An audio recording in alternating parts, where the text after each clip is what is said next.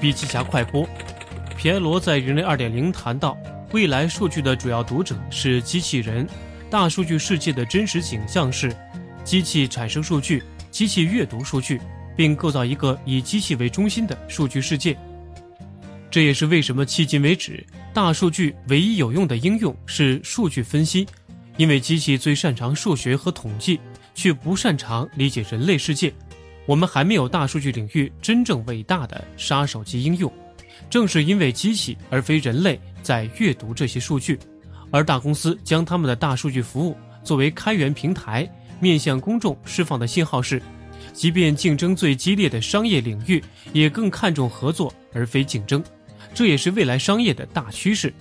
并且他认为人工智能不会很快到来，因为整个社会还没有做好准备工作。也由此提到了未来的核心工作能力是知识和情境。深度学习还需关注微信公众账号“笔记侠”，阅读完整版笔记还原。